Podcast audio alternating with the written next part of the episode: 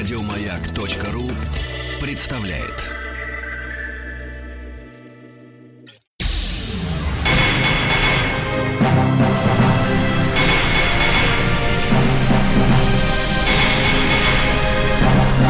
Собрание слов с Андреем Максимовым. Здравствуйте, в эфире «Маяка» Андрей Максимов. Сегодня происходит сбыча меч, моих, во всяком случае. А, я иногда, честно вам скажу, я использую служебное положение в глубоко личных целях. Я очень хотел поговорить с человеком, который сидит напротив меня, потому что я считаю этого человека... Вот есть такая формулировка очень хорошая. Один из. Вот один из самых лучших актеров, один из самых лучших режиссеров. Человека, сидящего напротив меня, я считаю лучшим современным поэтом вот своего поколения. Я так считаю, и вы можете так не считать. Вера Плоскова у нас в гостях. Здравствуйте. Здравствуйте, Андрей. И у меня не надо сбыча меч очень старой мечты. Я вот могу даже про нее рассказать в эфире. Расскажите. Когда э, мы смотрели с мамой телевизор в возрасте моих, наверное, лет 14, и вы пригласили в эфир э, будущего моего большого друга, но тогда я об этом не знала, Леву Аборина, которому было 13, кажется, или меньше, и который читал свои стихи, и вы прочили ему большое будущее и говорили, что он будущий Пастернак, кажется. Э, меня страшно это задело, и я подумала, там должна быть я, почему будущий Пастернак он, а я сижу на это смотрю, это невозможно терпеть, и с этого момента очень хотела попасть к вам в эфир. А вы тщеславна? Тогда было невероятно. Мало сказать, что тщеславно просто невероятно. Думаю, что лет в 14 это был прям пик этого всего. Ну, потому что у тебя еще нет никакого инструментария, чтобы это осуществить. А тщеславно это в чем для вас выражалось тщеславие? У меня вышла книжка, когда мне было 15 лет, мне на день рождения ее издали. И мне хотелось, когда я ехала в метро, чтобы она была у каждого второго едущего в метро. Тогда моя жизнь будет не, не бессмысленна. Потом я поняла, что это ад, и лучше этого не хотеть. Но, но, но тогда мне казалось, что вот я тогда приду к какому-то согласию с собой, когда она будет у каждого второго сидящего в метро. Это значит, что вас по жизни двигало стремление к такому э, внешне понятному успеху.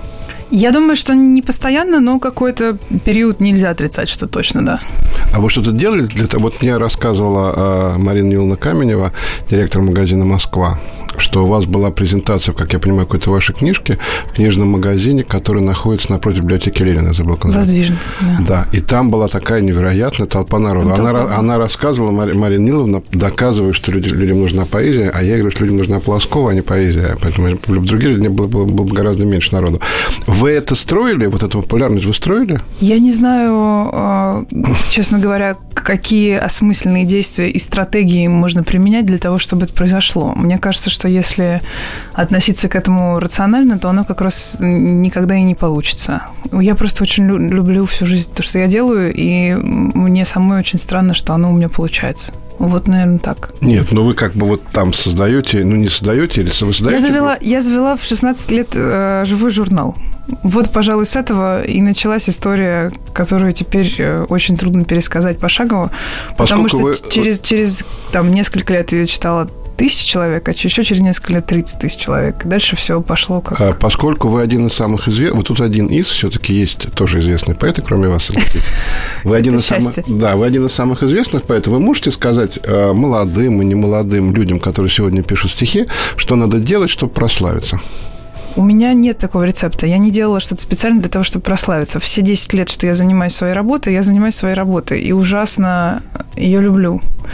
И... А стихи – это работа? Ну, в высоком смысле. Ремесло. Призвание.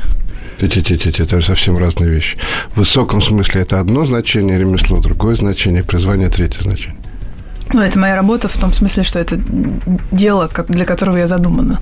Э, моя работа в, в таком ну, счастливом очень смысле. Не в смысле того, что мне надо делать, чтобы зарабатывать деньги, а в смысле, э, как, как, как говорят люди, когда они гордятся тем, что они делают. Это моя работа. То есть вам кажется, что ваша задача, то, для чего вы рождены, это писать стихи? Да, определенным образом. Мне не всегда так была уверена в этом. Мне казалось, больше того, я даже очень переживала по этому поводу, потому что мне казалось, что я вообще должна писать тексты, быть журналистом, быть очень хорошим журналистом. Это такая странная слабость и хобби, которая меня перевесила, и люди мне а, люди не замечают ничего остального, что я хорошо умею, а видят только это, и, а с этим далеко не уедешь, как говорили мне все, кто меня когда-либо окружал в юности, включая маму. Потому что у человека должна быть нормальная работа, а не такая. А почему вы им не поверили? А, а меня не, не, не переломишь особенно, если я в чем-то очень уверена, и если я что-то выбрала, то у меня как-то не было человека, который не отпускал отвратительных шуток по поводу глупого занятия, которым я занимаюсь. Моя, мой курс был устроен так, что я была самой младшей из них из всех своих однокурсников я поступила в 15 лет, потому что мне очень хотелось на журфак. Мои друзья, соответственно, были 18 и, 8, я, и выше, там, до 25 примерно. И все они любили собираться, когда какие-то пьянки были большие. Они открывали страницу с моим же журналом, читали на распев под, под всякие алкогольные напитки и стихи, стучали себя руками по коленям, хохотали и говорили, нет, ну, это, невозможно. Сказала, ну как это можно вообще, как тебе не стыдно?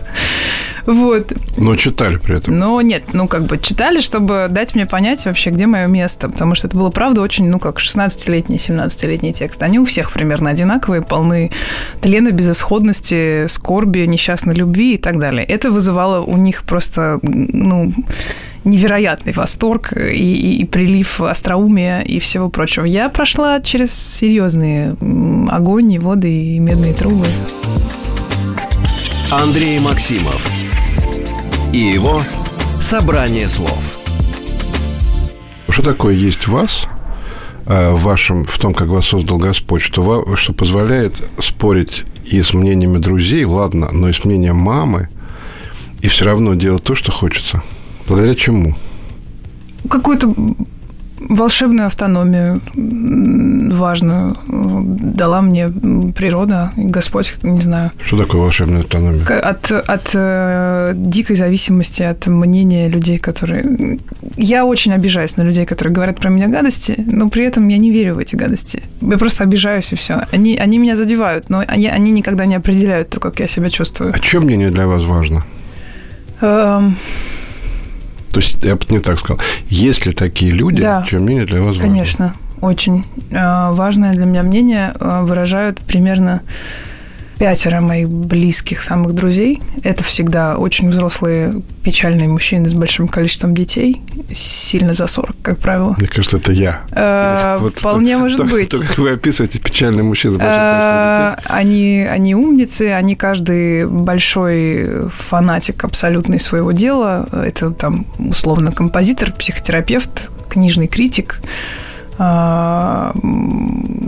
музыкальный продюсер и еще там три человека. И ни одного поэта. Э, нет, есть поэт э, один. Это самый сложный персонаж вообще во всей моей коммуникационной вселенной. Если они мне скажут, что... Ну, в общем, если они выражают свое мнение насчет того, что я делаю, я очень внимательно его слушаю. А почему вы не говорите про мужа и про маму? Потому что я не обсуждаю с ними никогда свою работу. И это условие, при котором у нас с ними хорошие отношения. Как это может быть? Вы когда пишете стихи, это мы еще попробуем понять, как все происходит, вы их не читаете мужу? Я читаю мужу, да. Он никогда не занимался э, специфич... специально э, литературой, он музыкант, ну, поэтому ему заранее все нравится. И, и это совсем другая история. Он любит все, что я делаю, поэтому это не, ну как сказать, вы понимаете, да, о чем я говорю? Я, конечно, их читаю мужу сразу, а, но и ему очень они, ну, он глубоко их как-то принимает, не, не, не, не, не относится к этому как к чему-то само собой разумеющемуся но спрашивать его критического мнения я не буду, потому что он занимался в своей жизни музыкой. Это примерно как я полезла бы говорить, что его басовая партия вот здесь вот подкачала. Ну, человек же пишет стихи не для профессионалов, он же пишет стихи для читателей. Ну, неважно, это такая интересная история. Просто вы читаете мужу и испытываете восторг, потому что ему нравится, вам нравится, и все прекрасно. Я не то чтобы прям испытываю восторг, мне просто необходимо поделиться. Это довольно сильная эмоциональная ну, такое серьезное эмоциональное состояние, в котором ты заканчиваешь текст обычно. Тебя распирает, ты не можешь спать, поэтому, поэтому он э, подвергается, да, атакам с моей стороны. Э, тут такая сложная история, потому что, с одной стороны, я всегда задаю вопрос, на который я не знаю ответа, с другой стороны, я постараюсь банальный вопрос не задавать. ну, стараюсь, может, не получается. Но тут есть один вопрос, который я вам не могу не задать. Как, измен... как меняется человек, когда у него рождается ребенок? Если он меняется. Вас... Я внимательно за этим наблюдаю. Я должен вам сообщить, что у вас родился сын. Я сообщаю нашим слушателям, которые могут этого не знать, что у вас Спасибо. родился сын в конце вот уходящего года, да? Да, 29 декабря под Новый да, год. Да. Это как-то вас изменило? Вот прошло там несколько Мне кажется, очень. И, и я ни за что бы не поверила, что это такое громадное количество счастья, особенно в самом начале, потому что все пугали меня этим, этим первым периодом, когда еще очень тяжело и совершенно непонятно все, и мучительный гормональный фон и все прочее. Но э, наш день начинается с того, что мы хохочем, и заканчивается тем, что мы хохочем. Это самое смешное существо в мире, э, мультипликационное абсолютно до мелочей. Э, он невероятным образом меняется реально каждый день. В это невозможно поверить. Я тоже не думала, что это сказки. Вот. И и такой бездны отчаяния, что ли. Я больше не, не знаю, за, это, за эти три месяца у меня ни разу не было такого состояния, когда мне жить не хотелось или что-то. Может быть, это прямое следствие того, что у меня родился ребенок.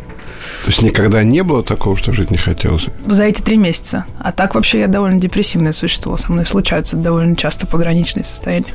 Я хочу вам сообщить, уважаемые слушатели, что я первый раз вижу Веру. Она улыбается постоянно, обнимается при встрече и производит впечатление невероятно доброжелательного человека. Вы же понимаете, что это всегда связанные вещи. У меня есть друг, который производит впечатление просто ну, самого жизнелюбивого существа на свете все друзья, которые его знают, э, и которых он встречал в каких-нибудь там гибельных, э, печальных, депрессивных состояниях, он всех поднимал, всех вылечивал, всех заражал оптимизмом и так далее.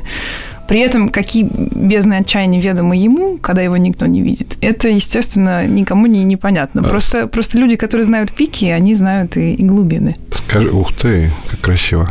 Ну, Скажите мне, пожалуйста, а ваши Э, у вас очень большое количество стихов о любви, огромное количество. Все понятно, у человека там происходят какие-то истории, появляются стихи о любви. Потом человек выходит замуж, рожает детей, из-за чего мы, читающая публика, делаем вывод, что у человека все хорошо. Ну, раз он вышел замуж, родил ребенка, откуда стихи берутся?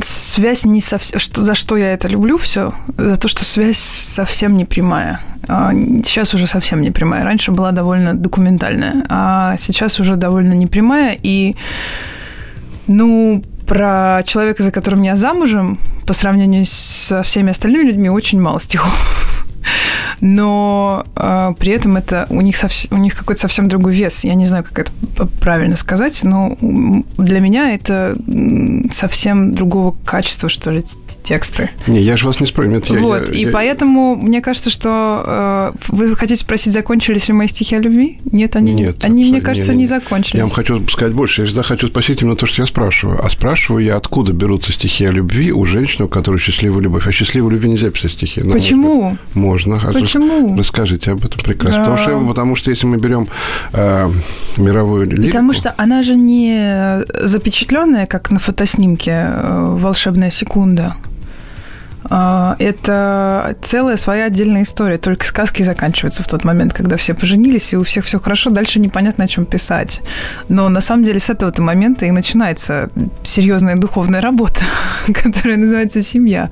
И вот у нее, а, как и у всех важных историй и трансформаций, и изменений, и трудов, есть взлеты, там, падения, истерики, паники, потери э, сцены ревности и так далее. Я не могу сказать, что у меня какая-то супер драматическая история, но и она насчитывает э, очень много. Ну, то есть мы, мы же меняем друг друга, мы меняем друг друга на глазах. Мы вот сейчас, когда родился ребенок, это автоматически производит некоторый пересчет всего того, что с вами случилось за время вашей семейной жизни. Мы абсолютные дети были, когда мы это все начинали. С вами тяжело дружить? Сейчас я спрашиваю не про любовь, я спрашиваю про дружбу. А, со мной как вам кажется? Если уже это произошло, то нет. Но попасть в тот круг людей, которых я никому никогда не отдам, я с думаю, вами, что сложно. С вами тяжело подружиться, а дружить да. с вами легко. Да. Вера Плоскова у нас в гостях, мы продолжим после паузы. Андрей Максимов и его «Собрание слов».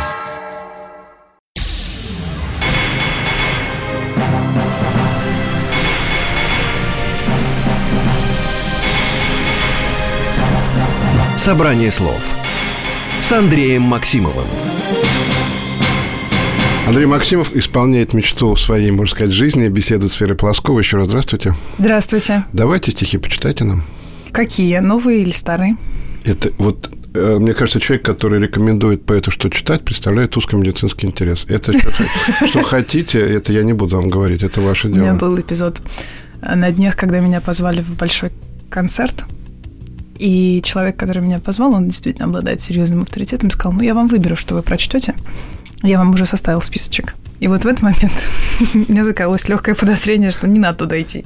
Это сейчас происходит, сейчас я рассказываю, поскольку это же радио. Сейчас достаю, вот от, очень красивая сумка из очень хорошей кожи. Пришла с ней поэт Вера Плоскова. Она достает, сейчас вам скажу, что она достает телефон. Да что ж такое-то? Телефон. Она Уже достает... ничего не скроешь. И сейчас, конечно, мы же не можем молчать в эфире.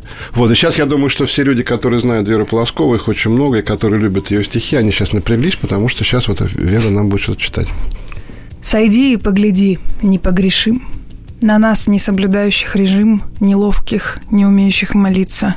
Поумиляйся, что у нас за лица, когда мы грезим, что мы совершим. Мы купим бар у моря, мы споем по телеку о городе своем, мы женимся на девушке с квартирой. Кури и ничего не комментируй, уже недолго, через час подъем. Как горизонт погаснет там вдали, ничком с ноздрями полными земли мы все домой вернемся, пустомели. Мы ничего предвидеть не умели, мы все могли. Вы знаете, я когда э, начинал влюбляться в ваши стихи, то это произошло потому, что я абсолютно уверен, что у каждого поколения есть своя интонация. И первым поэтом является тот поэт, который эту интонацию может выразить. Именно интонация, не суть, не, не, не смысл, а интонация. Вот эта интонация ваша абсолютно уникальная. Она рождается непонятно как. Mm. Вот можно было... Вот сейчас люди не слышали, кто у нас в гостях. Они вас послушали, они скажут, Полосков. Понятно сразу. Это как рождается? Результат ли это некоторой осознанной работы, поддающейся рационализации? Вряд ли. Думаю, что я, я перечитывала очень старые свои тексты. Они как триллионы всех остальных. Их можно перепутать с любыми стихами на стихах.ру. Это все, в общем, ну, я думаю, что это просто как-то с годами кристаллизуется. Важно, а, важно в нужные моменты забывать, как ты раньше писал, и вот в этом смысле Пастернак, которого мы два раза уже упомянули за нашу беседу, является для меня поразительным примером, как 10, каждые 10 лет очень взрослый, очень зрелый один из величайших поэтов вообще эпохи, начинает все сначала. Ему удается забыть, как он делал это раньше, ну вот из, из пальцев как-то вывести, да, не, не повторять рисунок, а изобрести манеру заново. Я не уверена, что я могу так, но мне бы хотелось...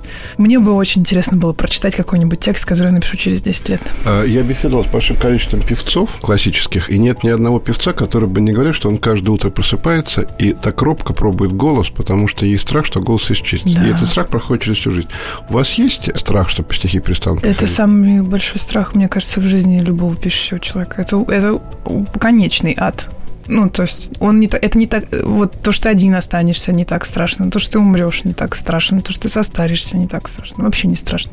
Вообще, конечно, потрясающе формулируете конечный ад. Есть несколько. Это последний. То есть это ну, последняя станция, все. Хуже не бывает, точно.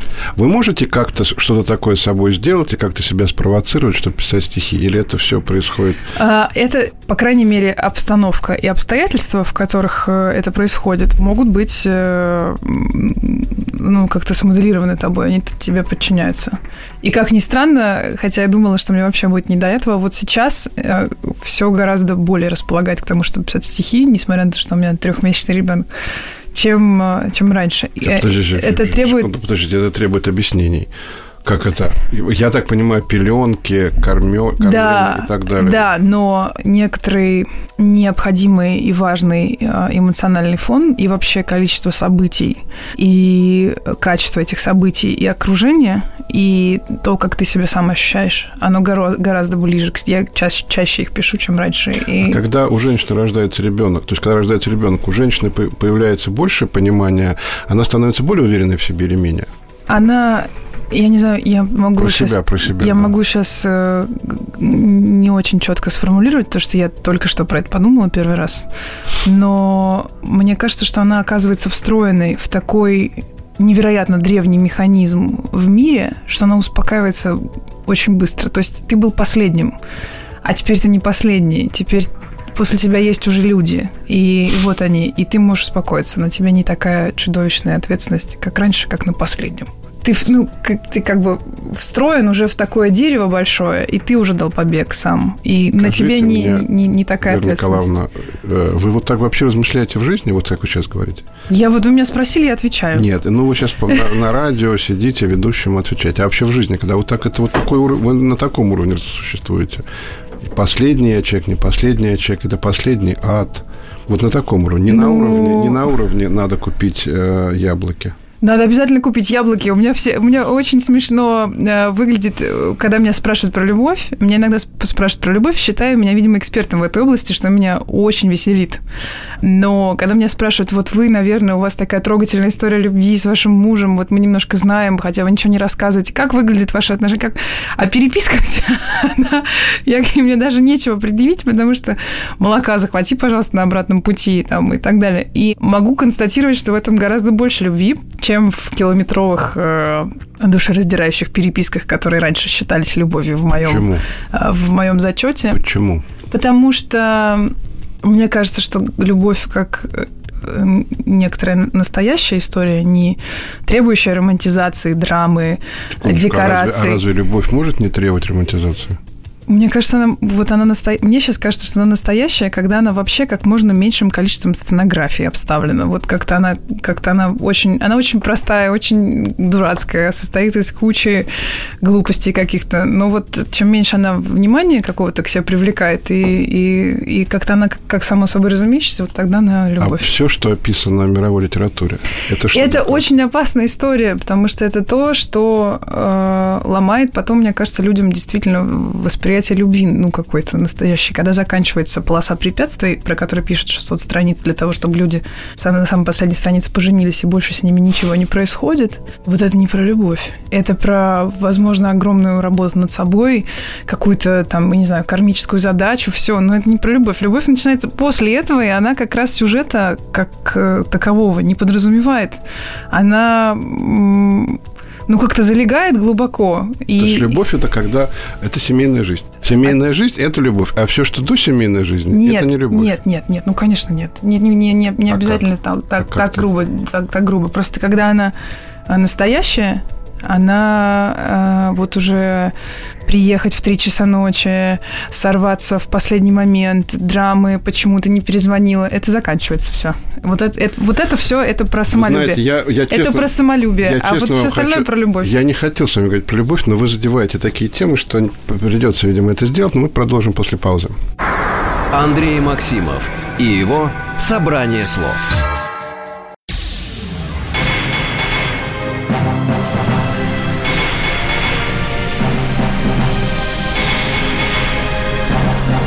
Собрание слов с Андреем Максимовым. Андрей Максим в студии «Маяка», Вера Полоскова э, со мной беседует. Я вот все-таки не понимаю, я хочу понять, потому что мне, мне, я дожил до седых волос, у меня было другое ощущение. Может, сейчас оно поменяется. Это мне очень интересно. Мне кажется, что вот эти вот смс безумные... Драмы, это, слезы, это вот, запои. Это вот хождение вокруг телефона и не звонить самому, вот это все, это и есть у меня, ревность. У меня был период в жизни очень длинный, а, когда я приезжала в некоторый город, по выдуманным поводам и устраивала большое количество встреч подряд для того, чтобы один раз назначить встречу человеку, который, ради которого я приехала, на полчаса, попить кофе, сказать, что я очень занята, побежать дальше. И, э, и, например, у меня были выступления там, это было ну, уже тогда, когда у меня были какие-то выступления, и э, это могло закончиться. Мой день заканчивался обычно так. Я выгружала примерно багажник цветов, потому что это город был щедрый очень на близких э, духом людей и слушателей. Э, выгружала у друзей багажник цветов, выпивала с ним бокал вина, собиралась, выходила и приходила к дому, где жил этот человек, сидела, курила и смотрела, как он ходит из комнаты в комнату, потому что его были два последних освещенных окна в доме. Это Примерно два часа. Это же... И, это... Так, и так было, ну, несколько лет. Я думаю, что года три в общей сложности. Ну, так это что, не любовь?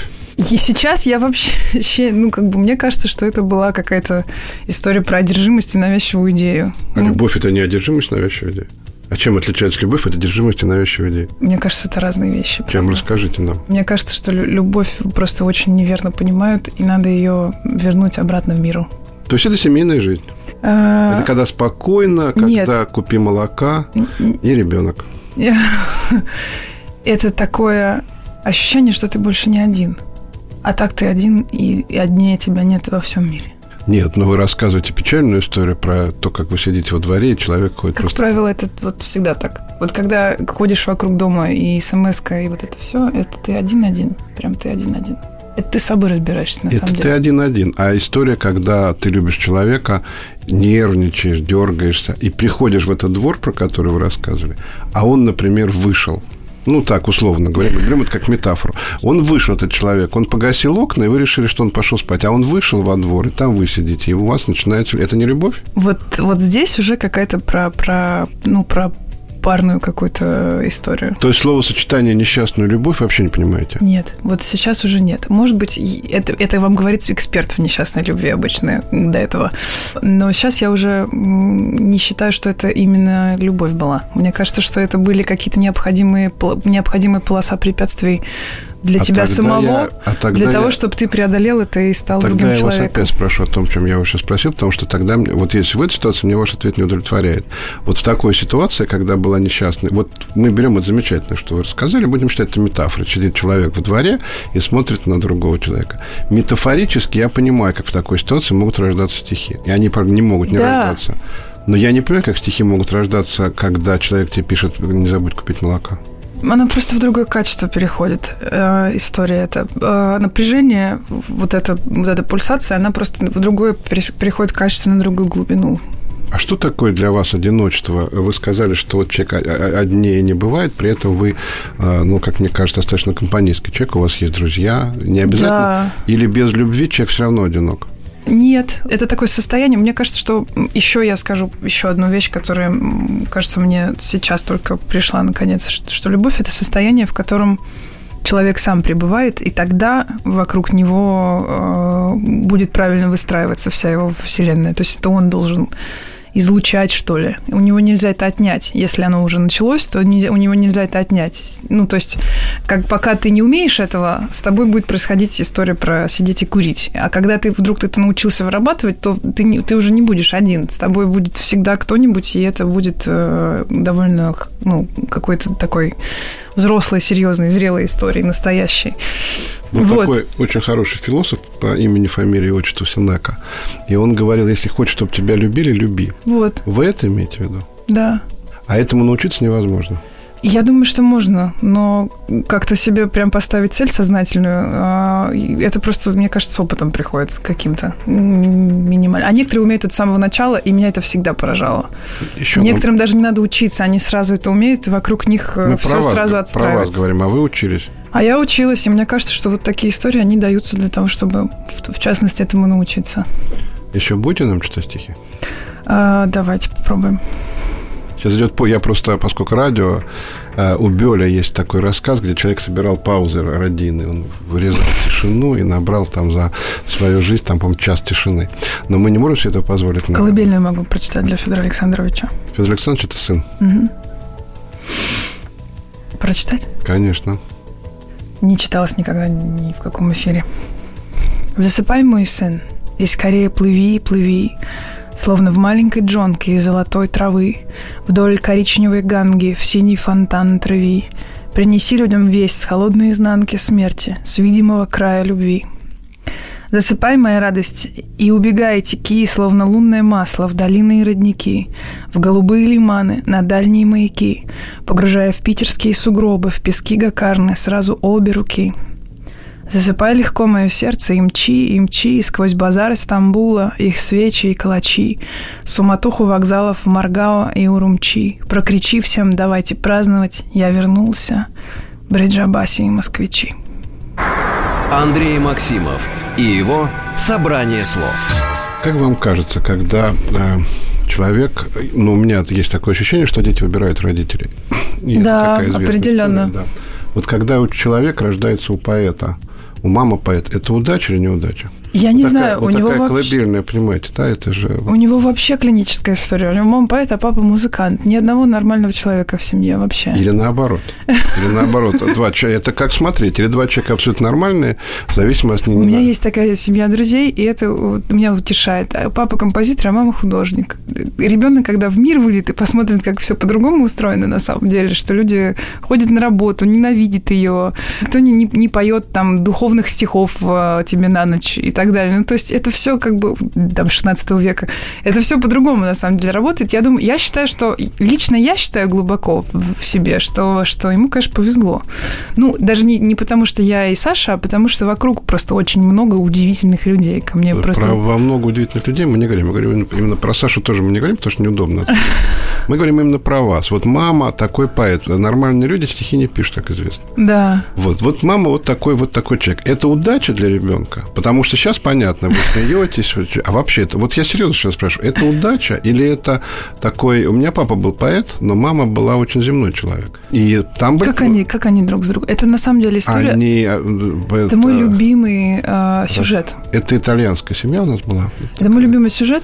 Про это Джоан Роулинг написала прекрасную серию книжек «Волшебники и маглы». Это я, я давно изучаю. Дело, дело даже не в том, что маглы плохие, там, не знаю, обычные мещане, серые, не знаю, обывательные. Это не так. Просто маглы могут там починить тостер, да? Они знают, как устроен материальный мир. Они отвечают за сохранение материи, только что за порядок. Они юристы. А вам кажется, они что там... поэт обязательно... У меня папа были золотые руки. Поэт может... Это не, это, не, это не прямая связь, но тем не менее. А, а волшебники, они отвечают, ну, понятно, за всю какую-то нематериальную да, историю, за всю подложку мира, за всю ее изнанку, за... Вот, вот волшебники. И мои самые любимые пары – это маглы и волшебники. Магл да. женатый на волшебнице, например, или наоборот. И когда я наблюдаю за тем, как они друг друга, конечно, как это можно было там оставить так лежать или что-нибудь? с другой стороны. Вы думаете о том, как вы будете воспитывать сына, или это как со стихами воспитание, как писать стихи? Мне очень нравится формула Довлатова. Катю мы не воспитывали, просто очень любили. Я очень хорошо знаю Катю, и у Кати по поводу этой формулы есть много вопросов. Да? Да, но она красивая формула. формула, формула. То есть Нет, надо... у меня есть... Я прочитала гору литературы по тому, как надо общаться с детьми. Э, надеюсь, что смогу это применить на, на практике. Ну, мне просто кажется, что надо с ним разговаривать как с близким, очень дорогим другом. Никогда не унижать, не... не, не не, ну это такие, ну не это, чувствовать да, себя, ну это... не чувствовать себя идиотом, бездарем, каким-то уродом. Подавляющее большинство, которые ко мне приходят на консультации психологические, пода- подавляющее большинство, это люди, у которых проблемы с детьми или проблемы с родителями. Да. И это не бомжи. Это да, интеллигентные, вообще... нормальные люди. Вас э, пугает то, что вот ваш...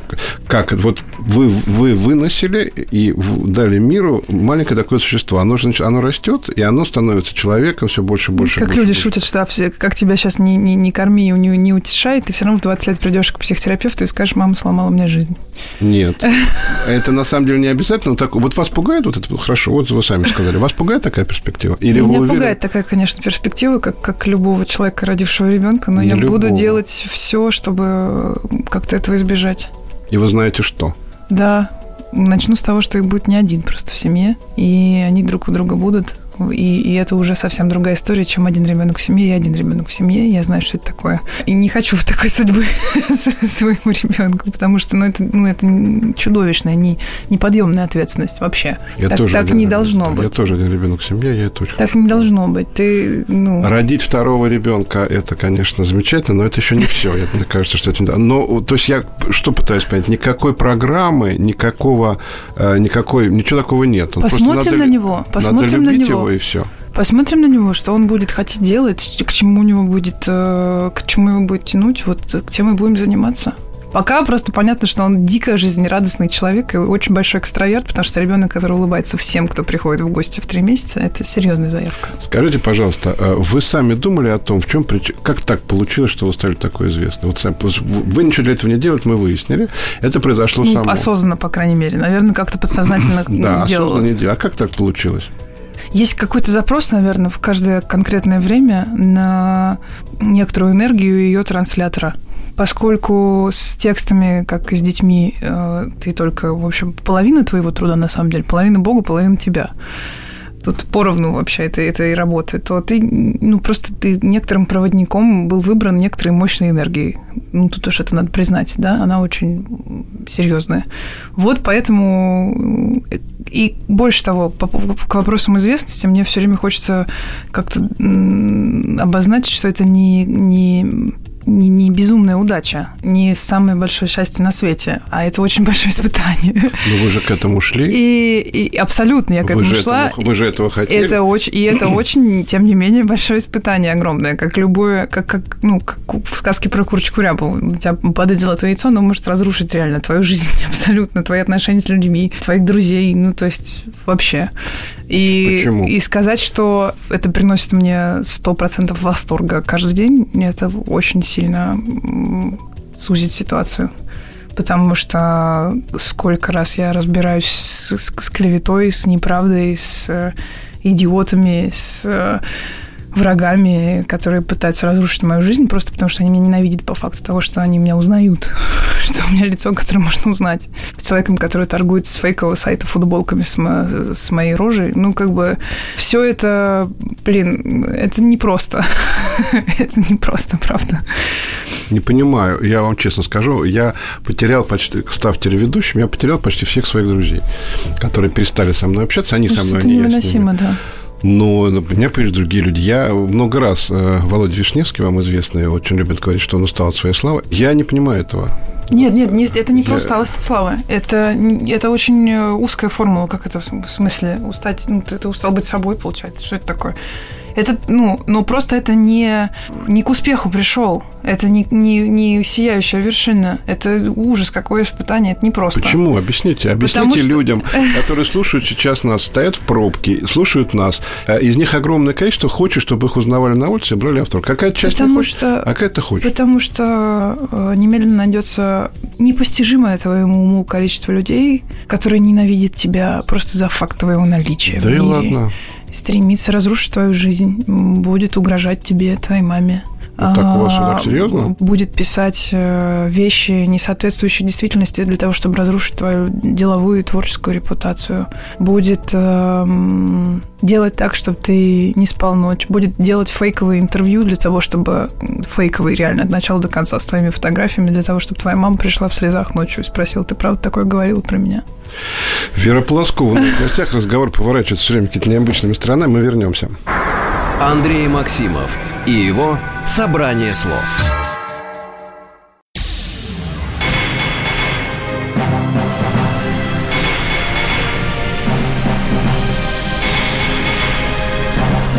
«Собрание слов» с Андреем Максимовым.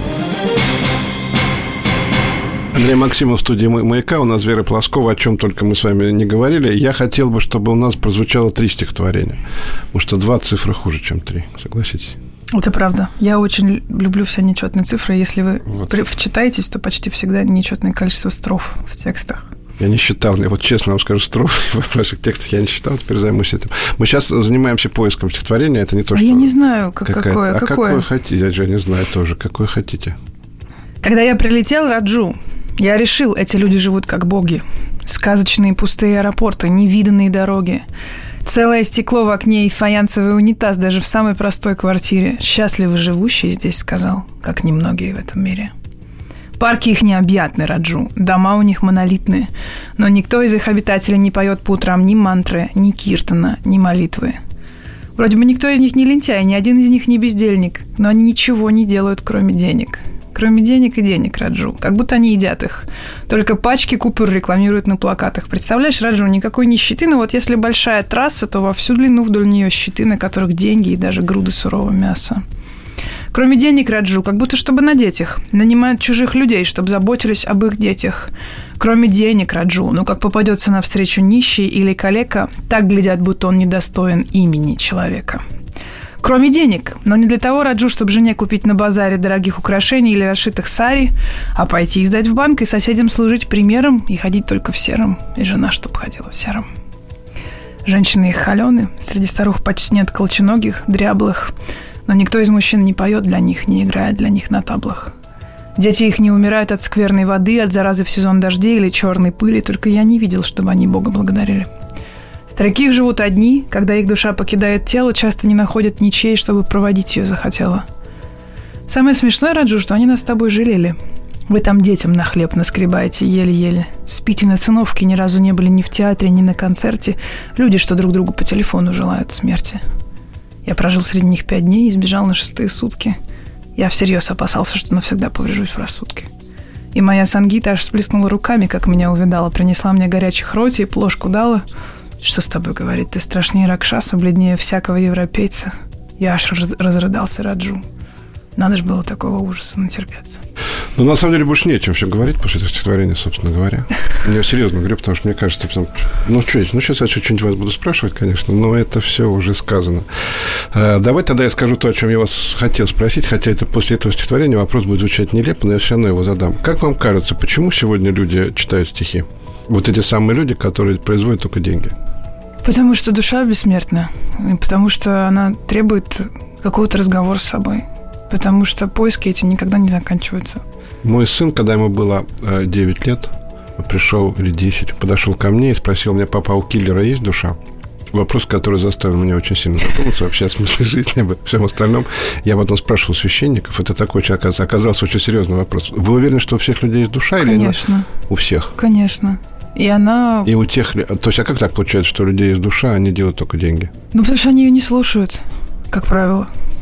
Или она со- совсем надежду потеряла, как-то до них до- докричаться. А Но, как? она, но она у всех есть, и у нее, у каждой должен, был, должен быть путь. Просто люди иногда ее не слушают и за- идут в совершенно противоположную сторону, и тогда с ними начинается всякая беда. А есть у вас какой-то а, способ, как вот понять душа, ну, как услышать душу? Вот что для этого надо делать? Я в Индию езжу. Там очень слышно, как она говорит. И многие так делают из моих друзей, но это не, не, А что уни- такое не универсальный способ. Мне А кажется, достаточно просто максимум, э, максимум тишины создать вокруг себя, просто весь информационный событийный шум выключить. Тогда ты сразу, И? сразу поймешь, куда надо идти. Вы- ну, вот это такие хорошие, вы так красиво говорите, вы поэт. Выключить весь информационный шум. Выключили. То есть, то, что это значит? Выключили Перестать телевизор, сидеть, интернет, телевизор, социальные Фейсбуке, сети, все выключили. Хотя бы день-два. И? И тогда... и- Ну, иногда- Нет, выключите, что делать? И сидеть просто? Нет, нет, ты просто прислушиваться, чего хочется в жизни, чё- почему так плохо, а что, куда надо, как, что надо сделать, чтобы стало лучше. И вдруг выяснится, что, блин, надо отцу позвонить, с которым ты 10 лет не общаешься, или там, ну, какая-то такая очень простая история, которая тебе в голову не приходила. Или поехать, я не знаю, повидать старого друга, с которым вы с, по идиотской причине не общаетесь, там, не знаю, с университетских времен, а он важную какую-то составляющую всего вот этого мира. Это очень важный момент, вы говорите. Каждый человек, с вашей точки зрения, может себя услышать. Да, просто никто труда для этого никакого не прикладывает. А что такое есть в Индии, чего нет у нас? Как раз уровень этой тишины, просто, ну, ощущение... А там нет времени, ну, в смысле категории времени не очень работает. Ты появляешься в месте, где так же, как сейчас, было несколько веков назад и будет через несколько веков, да? В некоторых местах там 12 век, когда едешь на поезде, ты не можешь поверить в это. Там ну, плуг, лошадка, как бы, ну, вообще да, там коровьи лепешки, которые сушат для того, чтобы обогревать дома. И ты понимаешь, что вот здесь ты сам себе предоставлен, тебе не удастся себе никак соврать. И там все процессы разборок с собой довольно болезненных, они гораздо быстрее и легче проходят, чем Скажите, здесь. просто, а для вас написание стихотворения – это э, попытка понять себя или попытка понять мир? Да, как-то одновременно, мне кажется. Так ну, может быть? себя, конечно, в основном. И тогда с миром тоже немедленно все разруливается. Это значит, что вы живете почти там, неважно сколько лет, живете больше, чем 18 лет, скажем так, э, постоянно себя не понимая? Пытаюсь прийти в какое-то равновесие, скорее так. Пытаюсь найти некоторые ответы на вопрос, что... Если что... стихи – это попытка понять себя, вы их все время пишете, значит, вы себя не понимаете. Или, Ну, это, не, или это неправильная логика? Нет, не всякий раз. Ну, ну это как это разность, это они от разности потенциалов а, образуются. Ты ты входишь в а, п- вступаешь в отношения с какой-то вещью, с каким-то понятием, которое в тебя никак не умещается, не укладывается, чтобы что-то происходит, чего раньше не было. И тогда нужно что-то написать. Тогда вы сравниваетесь. Я задаю вопрос женщине, у которой маленький ребенок, у которой хорошая семья, хороший муж, муж музыкант, на поэт. Вам, вам тяжело жить? Ну, нелегко, не просто точно. А почему? Я вот только что перечислил то, э, То есть, на самом деле, по внешнему ряду у вас не просто А никогда, есть, мне кажется, у более-менее взрослых людей история не определяется внешними показателями. Не, Я не знаю просто... невероятно несчастных людей, которые несчастные ровно потому, что они не могут понять, что не работает. Все хорошо. Есть жена, есть дети. Ты еще не старый. Да, эти люди ко мне приходят на консультацию. Они несчастные, их, да, просто я их очень в край, много, но, и не но понимают, вас, что, что да. делать. Это значит, что где-то сломано, да, к вопросу я, о душе. Да, это я знаю. Это значит, что они живут не, не по своим желаниям. Не свою жизнь, да. Мы должны заканчивать передачу, и я хочу сказать вам теперь уже, глядя прямо в ваши глаза, я вот с вами общаюсь 45 минут, что я, еще, я каждый раз убеждаюсь, что человек не, не становится, никакой человек, ни хоккеист, ни футболист, ни поэт, ни художник не становится известным просто так. Вот так не бывает. Это правда. И э, я хочу вам сказать большое спасибо за то, что пришли, во-первых, а во-вторых, за то, что у меня мечта сбылась, и все оказалось очень здорово. Спасибо потому что большое, непонятно очень было, приятно это слышать. Непонятно было же, как мы с вами будем говорить, потому что вы, те, кто слушал нашу передачу, вы, вы, я абсолютно уверен, что вы тоже это поняли, что совершенно необычный вы человек, абсолютно необычно формулирующий, необычно говорящий. Приходите к нам еще, я получил просто огромное удовольствие. Вера Спасибо. Плавского была у нас в гостях, с вами был Андрей Максимов. Всего доброго, до свидания, пока. Андрей Максимов и его «Собрание слов».